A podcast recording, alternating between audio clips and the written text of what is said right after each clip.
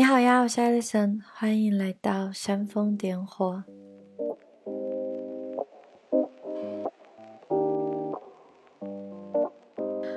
今天的话题想要聊到的是女性主义，想要献给女孩，其实还有同样艰难的男孩。我特别选择避开了三月八日去发布，就像是忽视情人节一样，你去爱自己。也不需要社会规范的提醒。我们可以看到，每每一到什么妇女节日啊，所有的品牌都费尽了心思去打一个立场。我也不希望对女孩说的话，最后变成了商业的宣传。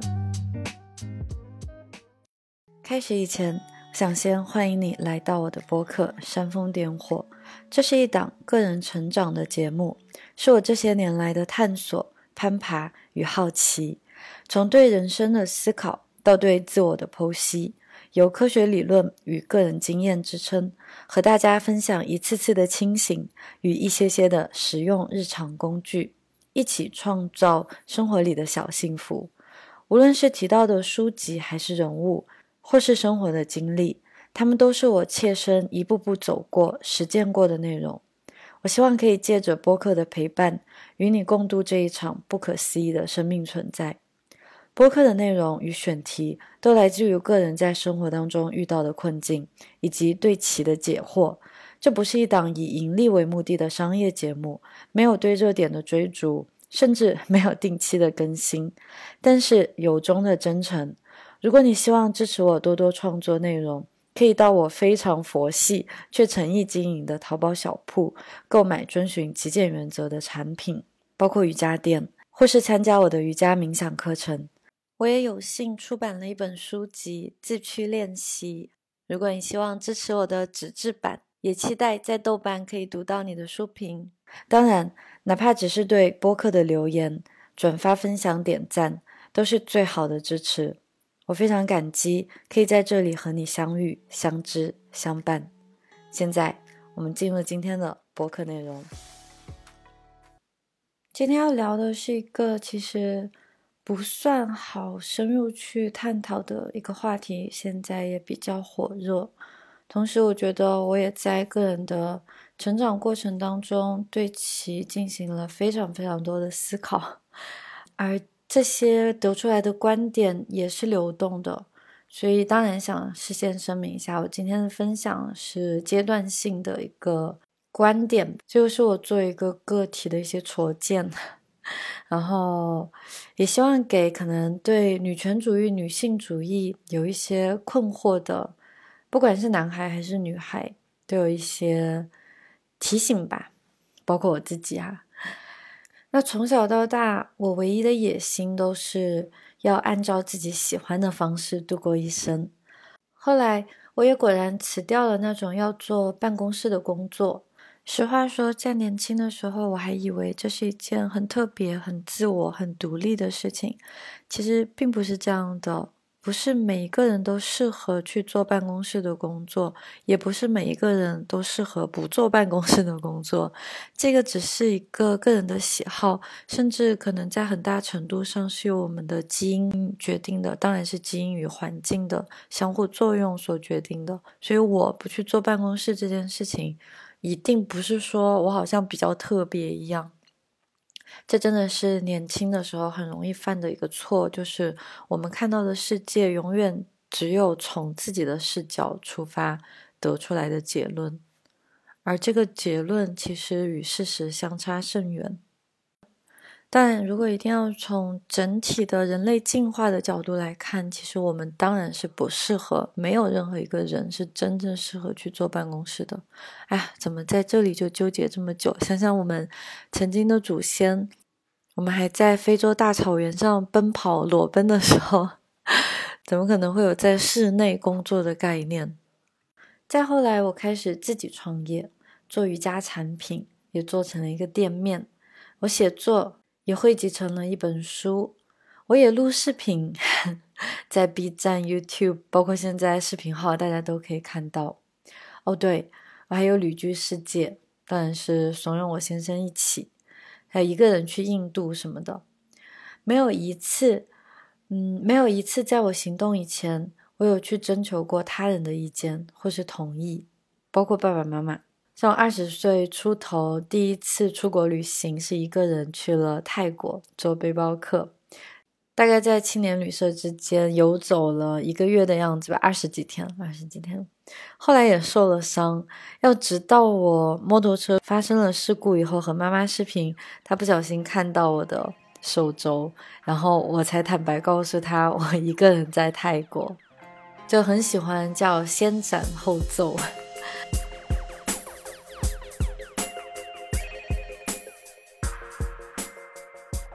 在很长时间以来，我从来都没有认可过自己是一个女权主义者。当然，在青少年时期的时候，还是很喜欢把自己奉为女权的。嗯，但是现在想想的话，毕竟世间那些心理没有发育完善的变态与蠢货们，难道还非要分个男女吗？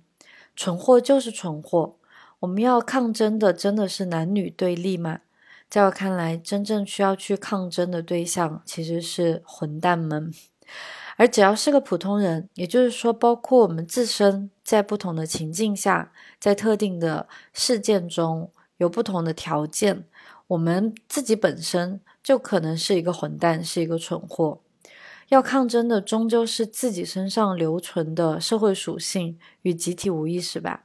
毕竟这个世间圣人是极为稀缺的。我觉得我自己在很多时候，哪怕我在很有意识的，我经常去觉察的一个状态，嗯，有时候也会甚至是主动的，你想要去伤害到一个你很讨厌的人，或者也不叫讨厌吧，就是他在那个时刻可能跟你的立场起了冲突，跟你的利益产生了冲突。这种时候，我自己也会变得非常的刻薄以及浅薄。可能是从小到大，我就没有认为男性是应该要被推翻的。这一点我非常感谢我的爸爸，他对母亲以及作为女儿的我的尊重，给了我极大的自由与勇气。但是这几年来，我渐渐开始明白，仅仅因为我幸运了那么一点点，不必去承受被施暴、被压迫、被欺凌，不代表其他女性受的苦就可以被一个个体的经验一笔勾销。说的夸张一点，人人都应该成为女权主义者，人人都应该学习女性主义。毕竟，在这几千年父权制度的调教下，人人都有厌女症啊。我们嘴巴上所说的厌女，其实是对弱者的不屑，还是权力的游戏。但是敌人并不是男人，或者说，其实男人他自身。也是这个游戏的受害者，或者这么说，敌人并不只是男人，还有女人，还有自己。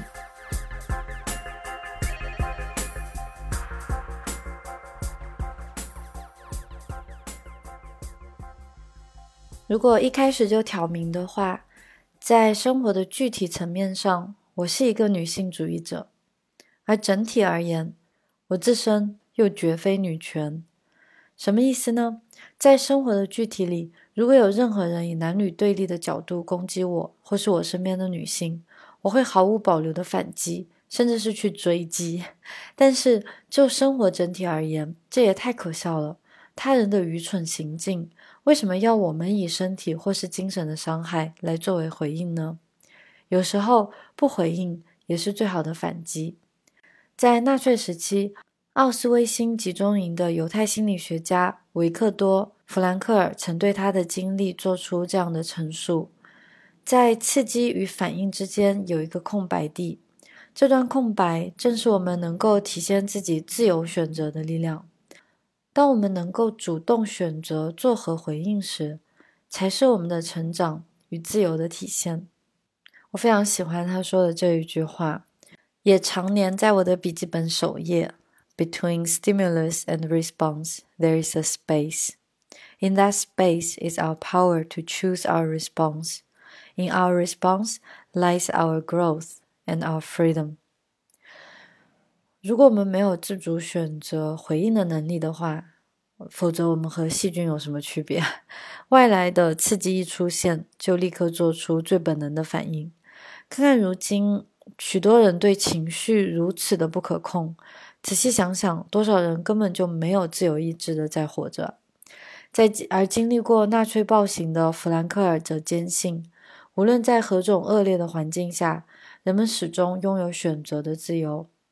他作为纳粹对犹太人大屠杀的幸存者之一，在接下来的人生。好像一直到九十多岁，他一直不断的在更新自我，在探索生命的可能性啊，再去攀岩啊，玩滑翔伞啊什么的，就是非常的，就是不会把自己一直框架在一个呃我是受害者，大家都来看看我这悲惨的一生那种感觉。所以这个也是我个人非常受到鼓舞、受到激励的一种心态吧，就是我不是受害者，我们其实不是受害者。施暴的人，看看那些发动战争还自以为是正义的人，最后因为获得了权利而获得改写历史的机会。但是未来的孩子不是傻蛋，如果玩抖音玩太多了，那也说不定。即使是我们这一代，也不再将哥伦布当作是大英雄了吧？他确实有胆有识，但是一定要称为伟人是配不上的。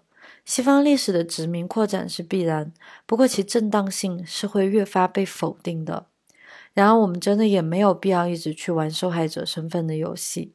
看待历史的角度很重要，但是仅仅抓住历史的对错，就又掉入陷阱里。因此，从精神层面来看，我倒认为受苦的可不只是女人。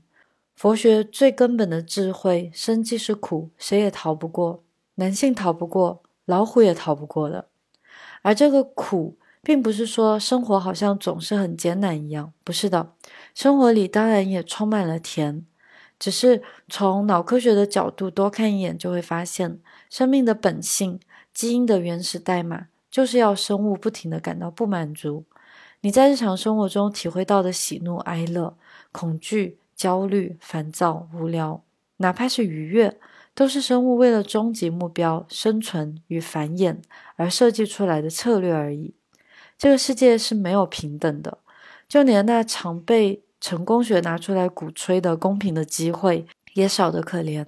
再加上机遇与运气的加持，妄想一个完美、博爱、自由、平等的世界，人类又不是没有试错过。看看前苏联。好了，说到这，还是回到一点具体来。小学的时候，我被坐在身后的男同学起过外号“男人婆”，后来到大学又流行起来，被称作“女汉子”。这些用词都很有趣。大多数基因编码最普通的异性恋患异性恋者，不是异性恋患者，异性恋尤其受不了在彼此身上看见类似自己的特质。在男人眼中，太过男性化的女人吸引力是不够的。而在女人眼中，太过女性化的男人也不太有作为伴侣的竞争力，做姐妹倒是有可能的。这种极为简单的二元对立，人类玩的最熟了，也深受其害。我中学时被叫做男人婆，倒是有点助长了气焰，我也根本就不当一回事，内心深处很清楚，我是有力量的。那接着那种力量被我用来叛逆，用来反抗，后来也用来温柔。当我准备好的时候，又用来性感。一转身去仔细品尝自己身为女性的特征，与自己的本性和解合一。也是在这个时候，发现所谓按照自己喜欢的方式，我打个引号，也是基因与社会框架内的自由而已。就一定要说完完全全的自由，那是不可能的。但是这种在框架内的自由，去自主的选择，倒也足够了。男性和女性是有所不同的。我在这里又说了一句废话，重点是不同，而不是对立。一定要较真的话，其实我们的脆弱也是共享的。那帮男人，他们只是不太明说，孤独、疲惫、焦虑、烦躁与压力，这是全人类共享的负担，不只是男女之别。而真正重要的是，我们都被那些身在权位上的人给玩弄了。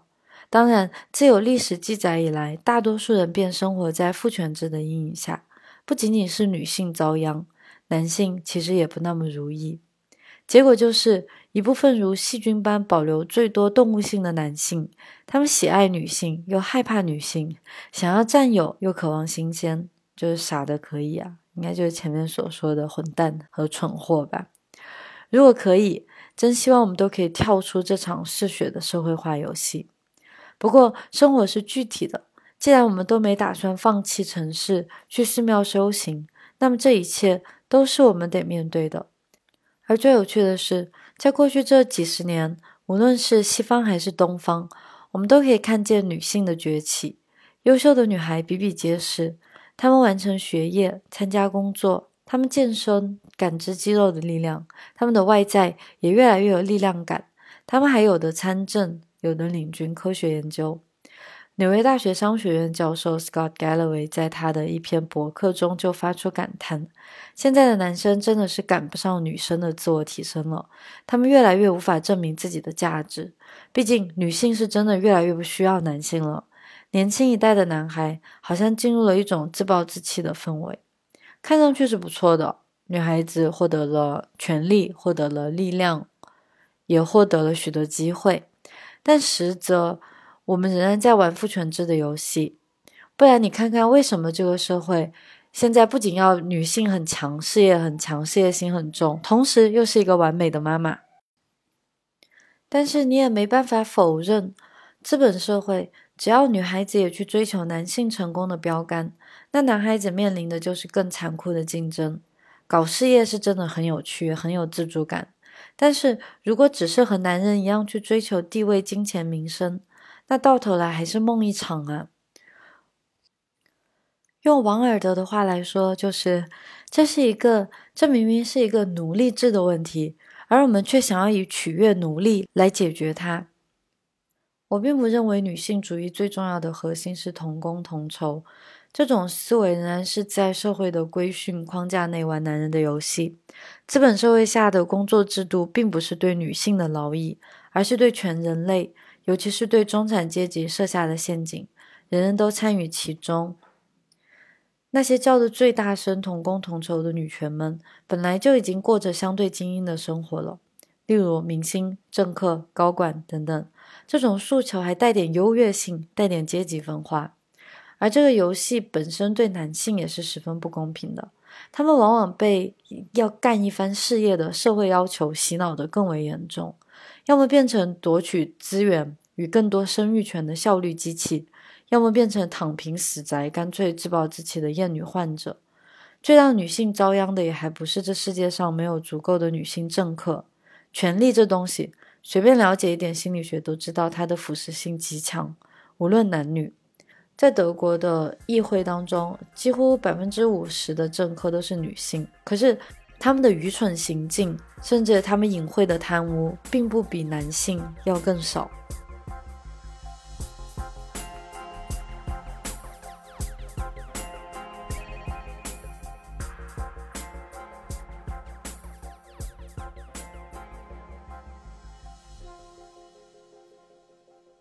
我的女性主义在于以下三点：从科学层面来看。最糟糕的是，这个世界上至此的社会科学研究基本就没有女性的身影。倒不是表层意义上说女性科学家的数量太少了，而是无论在运动健康、神经科学还是新冠疫苗，女性的样本都少得可怜。非常大比例的女性在打疫苗之后经历经期极度紊乱。Sure，白男做实验需要女性干嘛？哪怕是生物最本能的危机处理反应。都缺失了女性的数据，大致是这样说：是人类在遇到危险时，身体会大量分泌肾上腺素，进入交感神经兴奋，准备好战斗或是逃跑。你一定听过 fight or flight。可事实上，浅浅的研究一下女性的角度，就会发现，遇见危机时，女性可能采取的是不同的策略：照料或是结盟，tend or befriend。显而易见，女性有保护后代的本能，以及与其他女性交友结盟的倾向。但是别忘了，攻略性啊不，嗯，攻击性 （aggressive） 这件事情本身，从我们现代社会的角度，从我们社会化的角度来看，它是具有男性特征的。但其实这并不完全正确。毕竟，女性在保护自己的后代，在保护小宝宝的时候，我们在自然界也可以看到。母熊或者是母狮，当他们需要去奋不顾身，当他们要去保护小宝宝的生命的时候，他们更加的奋不顾身，而且会更加的残忍与好斗。真正对女性最大的不公，还不只是政治、经济力量层面。危险的是，我们仍然在用单一的视角，往往是白人男性视角看待人类。这不只是女性面临的危机，也是族裔的挣扎。我的第一个教章是，让科学也关心女性。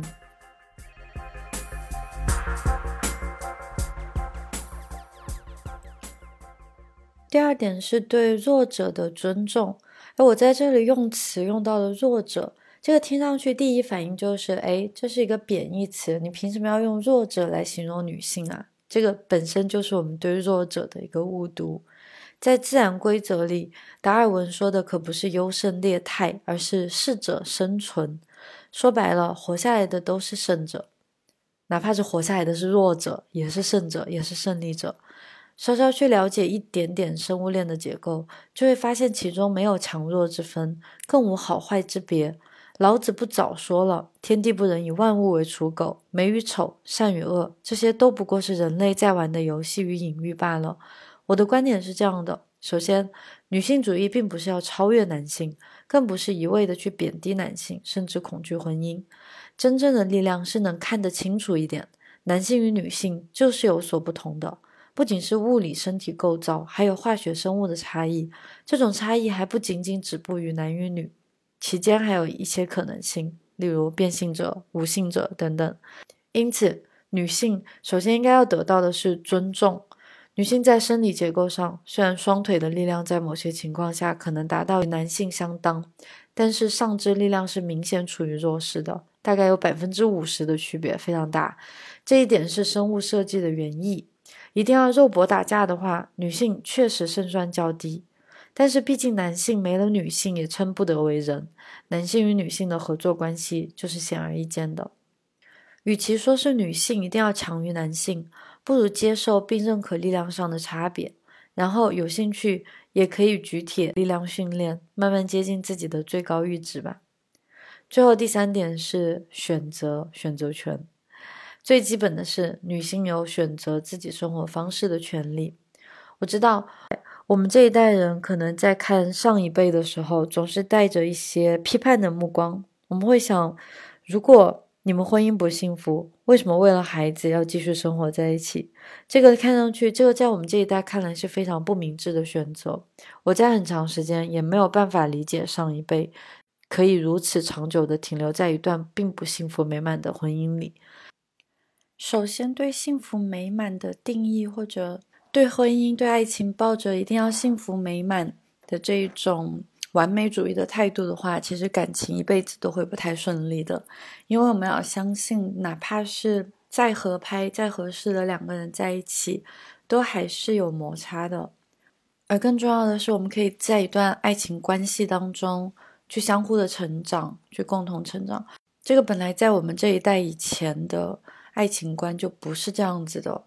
所以，我们现在是以自己的角度去判断他们从前、他们从前的选择，这个其实挺傻气的，也挺幼稚的。现在我渐渐的明白，嗯，我们完全是以自己的视角、以自己的人生经验去判断他人的选择，判断他人对人生的看法，这是非常不公平的，而且这是非常错误的。我自己的看法只属于我我经历过的。我体验过的真相，离真正的事情的本质与真相还远得很呢。所以，我们可以对他人做的最大的善意是停下那种毫无必要的批判，这个也是对自己的善意吧。我觉得我终于和家庭里上一辈的女性们，我们的女性长辈们和解了。他们付出了许多，我在年少的时候常常为他们感到不值得。可是，当我现在在仔细观察的时候，我会发现，我要尊重他的选择，这个确确实实就是最符合他对世界认知的一个选择、一个决定。后来我还发现，我在年少的时候非常喜欢去和别人辩驳自己的观点，好像总是想要去赢得一场争论。然而，其实真正最好的论点，真正最好的 argument。其实就是我自己的生活方式。我只要认真的按照自己的生活方式，按照自己的价值观去好好的向前走，哪怕是我们家里的长辈，他们也是看在眼里的。于是他会形成自己新鲜的观点，属于自己更好的理解。那在这种时候，我不是说我去赢得了争论，而是我们就在一个平等的位置上了。我不需要去说服任何人，他们也找到了属于自己的醒着生活。他们本来就是在用自己最勇敢、最坚强的方式继续生活，就好过一切。我特别喜欢说唱歌手 Cardi B 对自己过去经历的坦然。他性格大大咧咧的，每每提起自己曾经是脱衣舞舞娘时，都理直气壮。他说：“我知道有些人希望我说那是一段糟糕的经历，我当然不希望所有女孩都得去脱衣服赚钱。但老实话，我真的很擅长诶，而且赚了不少钱。”事实上，我觉得很好玩，也很感激。做自己擅长的事是人生中最伟大的喜悦。女孩，无论你是科学家、是白领丽人、是公务员、是企业高管、是模特、是洗碗工、是柜姐、是作者，还是家庭主妇，这一切都无法定义你是谁。重要的是，你是否按照自己的喜好在生活。其他都不重要。我在写这篇文字的时候，给它起了一个名字，叫我来这个世界不是为了繁衍后代。这是王小波所说的话。其实我真正想要说的，不是说，哎，我们女孩都不要被社会绑架了，我们不要，我们不需要结婚，不需要生子。我不是这样认为的。其实真正重要的是。我们是否可以跳脱过这个为了生存与繁衍的生物本能？你知道吗？我们生物存在的缘由就是从复制自身的基因开始的，只是人性的自省到醒着生活，才有机会去过着一种违背生物基础代码、稍显自由的生活而已。也就是说，当我跳出了呃生物机能、生物最本能的，哎，我来了，我做的一切，我要变美。或者是我如果是个男性的话，我要变得很有钱，我要变得很有权利，这样我就可以更好的去生存，更好的去繁衍我的后代。那如果我跳进，如果我掉入了这样的思维，我来到这个世界就是为了好好去繁衍后代的话，那其实这个是最原本的动物性。你可以看到全世界整个地球的生物在做的就是这一件事情。可是作为人类，我们拥有自主意识的时候，就是我们有机会可以跳出这一个，不仅仅是为了繁衍后代，不仅仅是去为了符合生物本性与社会规则的时候，我们就获得了一些自由。也就是说，我并不是说我们不应该去生小孩，而是你看清楚了，是你的基因想要你生小孩，但最后你还是生了小孩，这个也是自由的，不是说一定要丁克才叫自由，不是这样的。王小波是这样说的：“我来这个世界，不是为了繁衍后代，而是来看花怎么开，水怎么流，太阳怎么升起，夕阳何时落下。我活在世上，无非想要明白些道理，遇见些有趣的事。生命是一场偶然，我在其中寻找因果。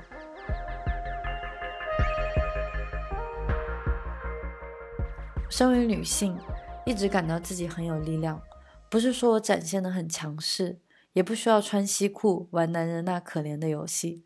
我只不过从头到尾都是我自己，可以是安静，是歇斯底里，是通情达理，还是无理取闹，是一个个体。